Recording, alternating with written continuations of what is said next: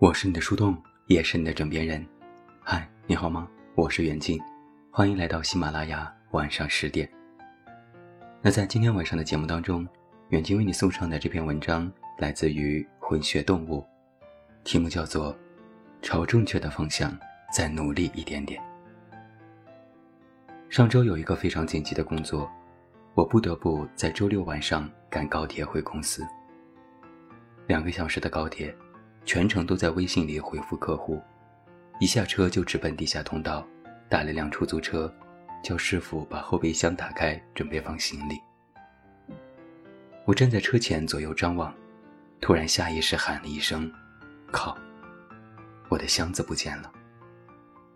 一旁的安检大哥说：“东西落车上了吧？打幺二三零六问问。”我的箱子里有 U 盘，U 盘里有文件。没有文件，我通宵可能也做不完。我二话不说打电话给铁路局，但我发现，这世界上的大部分客服通道设计都像是做恋爱模拟测试。如果你选 A 就跳转 C，如果你选 B 就跳转 D，如果你想人工客服就跳回上一层。漫长的拨号转号之后，对面终于传来了人类的声音。对方让我报出班次、车厢以及描述失误的特征，然后告诉我，请您手机二十四小时保持通畅，如果找到了，我们会以短信或电话的形式通知您。我问，今晚能不能帮我找回箱子？求求了，帮帮忙，里面真的有非常重要的东西。对方回答说，您可以回去等消息，请让手机二十四小时保持畅通，如果找到了。我们会以短信或电话形式通知你。意识到我和客服之间的对话形成了一个永无止境的莫比乌斯环之后，我绝望地挂断了电话。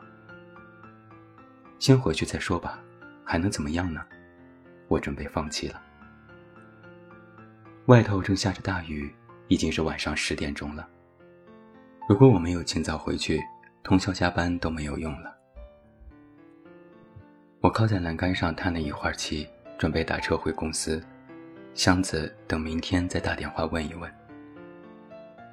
临走之前，我没有死心，打开手机看到车票，突然意识到我是在终点站下的车。终点站，等等，我思考了一下，只要行李被工作人员找到，就一定会被暂时的存放在终点站。所以，只要在失物招领处还没有下班，我就有可能找到我的行李。我又打电话给终点站的人工客服，问有没有捡到一个蓝色的箱子。在我报上姓名和班次之后，对方当即告诉我，箱子已经找到了，在失物招领处，让我凭短信去取。我千恩万谢取了箱子，当晚的工作也顺利完成了。凌晨一点，在回家的路上，我头靠着窗户，有一种小学时还没放假就把全部的暑假作业通宵做完了的畅快。我又意识到，要是自己不打这第二通电话，可能我现在还在办公室里通宵苦逼的写方案。有时候，好像我们只需要稍微再努那么一点点力，生活的巨石。就会沿着完全不同的路径滚下去。一点点坚持，好像就能够完全改变结果。这对于习惯了放弃和逃避的我而言，无疑是一种打击。我向来是放弃多过坚持的。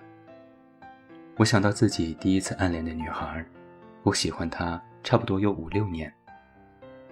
初中三年，我差不多每天早上。都会绕道经过他家门口，希望能够撞见他，然后碰巧载他一程。我们关系差不多好到能够用一根吸管喝牛奶的时候，我又因为这份过分的亲密，害怕他只把我当成了闺蜜。后来的三年就更虐了，我们高中在不同的学校，那时寄宿的我没有手机，电脑课也从来没有摸过电脑，一般都改为自习。我们只有周末下午有半天假，我就偷偷去网吧上 QQ 看看他在不在线。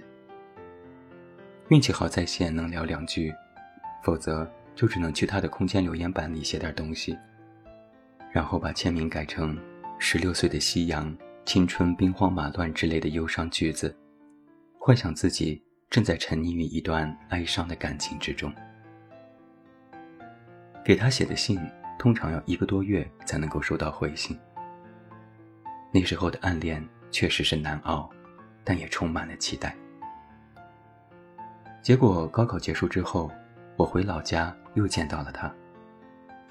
那时，电影《那些年我们追过的女孩》正在风靡，我们也在江边放着孔明灯。在放灯之前，我们要在灯上写下自己的愿望。我瞥见他写了我名字拼音的缩写，那是我为数不多能够正面跟他表白的机会，写下“我喜欢你”这四个字那么简单而已。但是我太害怕把这段关系弄砸了，所以还是没能鼓起勇气让我们的关系更进一步。我们的关系最后还是渐行渐远了，她有了男朋友，我有了女朋友，生活也渐渐没有了什么交集。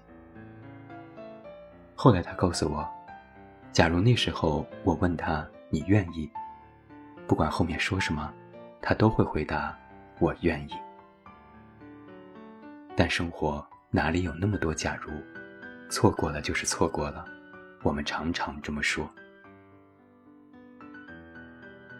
我向来不喜欢后悔，认为自己可以为所有的决定买单。但发现，好与坏这两个结果之间，不需要花太多力气就能改变这一切。我感到自己像是失去了很多东西。比如高考差两分就能够上梦寐以求的学校，而我那个时候大部分的晚自习都在给暗恋的女孩写信。比如工作后，但凡脸皮厚一些，也不至于常常因为不想挤地铁和电梯导致经常迟到而扣工资。比如闹分手的时候，我明知道自己很爱他，却在他摔门而出的时候没有选择追出去。那些失之毫厘、差之千里的寓言故事，我想每个人都听腻了。但只有发生在自己身上的时候，才觉得这一切是如此的真实且残酷。生活就像是一个黑漆漆的房间，有一扇半掩的门，你试图推了一下，门没开，于是你就放弃了。但凡稍微再使一点力，你就能够逃出升天。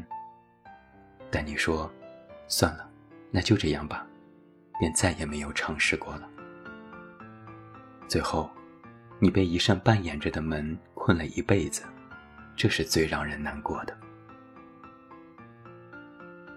我能够清楚的看到自己身上的懦弱、懒惰、心高气傲，还有等等一系列阻碍我过上自己想要生活的糟糕品质。但因为过于懒惰。导致我常常试图说服自己，目前的状态就是我想要的生活，我不需要任何徒劳无功的改变。而现在我却意识到，有时我们面对的难题，其实并没有想象当中那样的困难。去年我妈生病住院，因为疫情床位紧张，被安排住在走廊上，来来往往的人太多。他几乎整夜都睡不着。后来病房里有了空床位，我问前台护士能不能帮我妈换到房间里去，对方却说换床需要换档案，医院规定不能随意变动。我坚持了半天，对方完全不为所动。他喝了一口保温杯里的热茶，说：“规定就是规定，人人都像你这么换来换去，医院不就乱套了吗？”我妈说：“算了吧，就这样吧。”我冷静地想了会儿，换床本质上不过是把电脑里的档案数据复制粘贴而已。眼下这种情况，跟护士长大吵一架也许能换床，但是并不能解决问题，因为我妈还有一周的术后护理，我不能得罪他们。我观察了一下，中午是他们休息的时间，又看了一眼排班表。估摸了一下，这层有八个护士，于是买了九杯奶茶，趁他们中午休息的时候送了过去。把护士阿姨叫成姐姐，然后进行哪有儿子忍心看到妈妈睡在走廊之类的道德施压，对方终于没辙了，然后说：“行，那你现在就搬过去吧，动静小一点。”看吧，许多看似无法解决的问题，其实好像不需要花很多力气也就解决了。小的时候。我特别爱看一档动画片，叫做《铁甲小宝》。之所以喜欢这样热血中二的片子，是因为里面即便是反派，都从来没有想要停止过统治世界。我至今还能够背诵出蜻蜓队长的开场白：第一，绝对不意气用事；第二，绝对不漏判任何一件坏事；第三。绝对裁判的公正漂亮，裁判机器人蜻蜓队长前来觐见。我想，我们或许做不到绝对的公正漂亮，但至少我们可以在面临抉择的时候不那么意气用事，稍微用理智去判断一件事情的好坏，弄清楚接下来应该如何面对眼前的问题。无论是恋爱、工作还是人生。只需要再朝着正确的方向努力一点点，最后的结果就会截然不同。与其等待一扇虚掩的门，不如先踹他两脚。我们有多少次面临放弃，也意味着我们有多少次可以进行选择。当你无论如何都踹不开那扇门，那么，你可以试试用手拉一下。我想。或许出口就在眼前。我是你的树洞，也是你的枕边人。关注公众微信“远近”，找到我。